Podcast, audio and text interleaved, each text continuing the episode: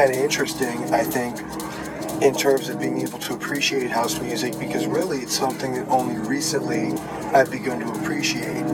I've been exposed to house music a lot when I was from 26 until the time that I was about 30 years old. I heard it a lot, but at that time in my life, I was kind of an angry person. And as much as I enjoyed going to the clubs and partying, know, rolling shit like that, it was great, you know, a lot of great people. I still never really clicked into what the whole frequency about this music and this environment and these people sharing this love with each other. I didn't really get it. And then I wasn't around house music really at all for over 10 years. And just recently became exposed to it again when I came to Miami.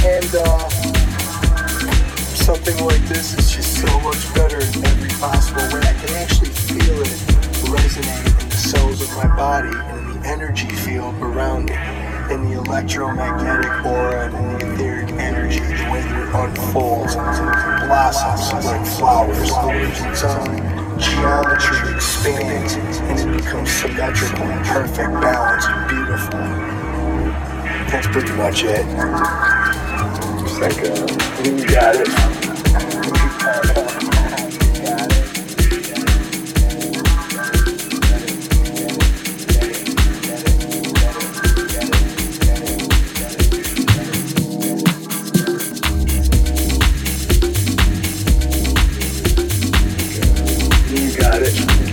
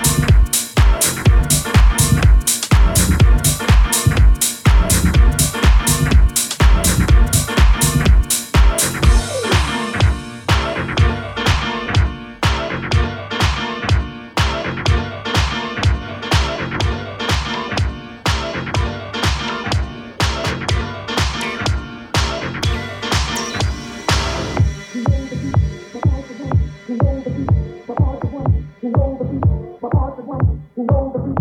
My heart is one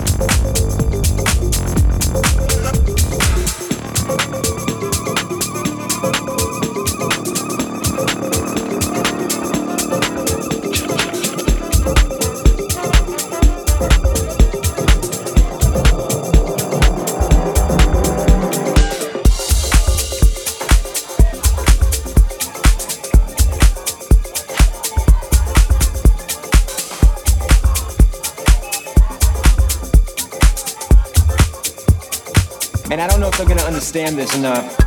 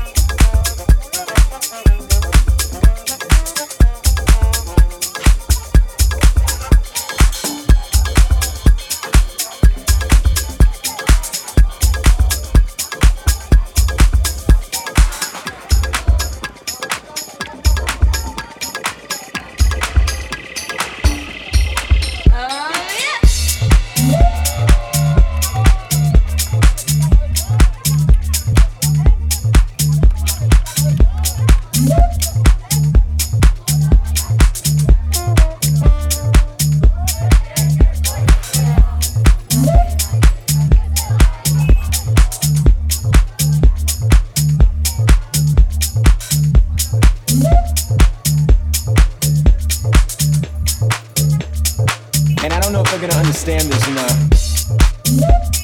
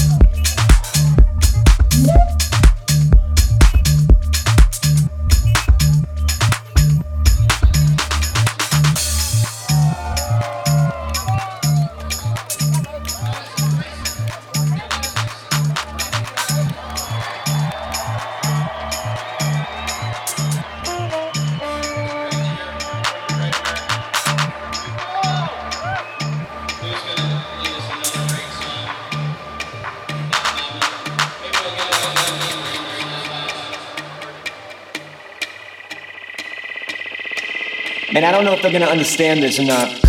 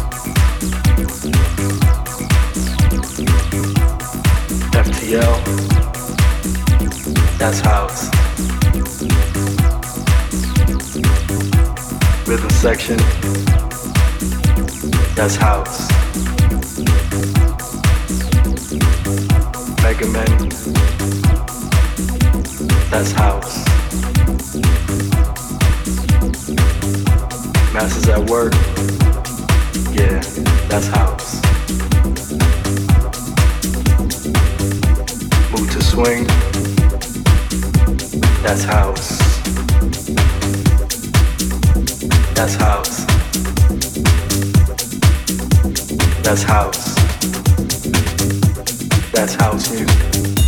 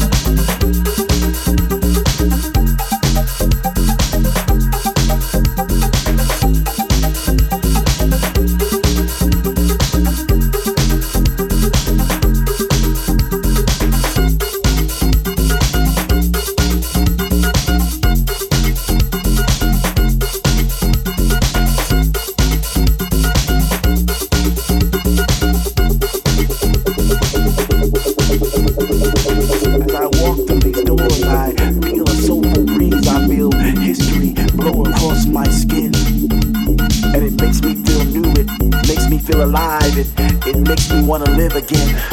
It's like it's like meeting an old friend for the first time all over again. It's like it's like macaroni and cheese and collard greens on a Sunday afternoon. It's like it's like love at first sight. It could it could never come too soon. And then there's that song that make you wrap your arms around your body as if you're trying to hold in a force that's unholdable, that's uncontainable. So you let go and you spread your wings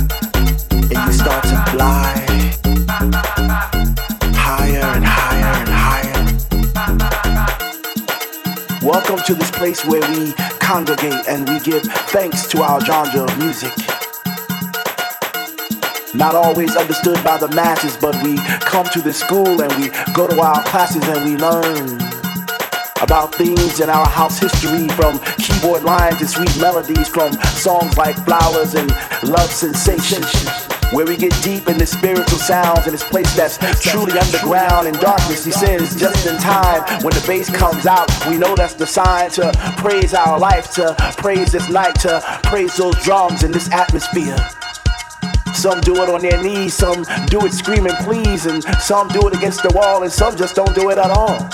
but that's okay. We love you anyway. Welcome to our house of joy.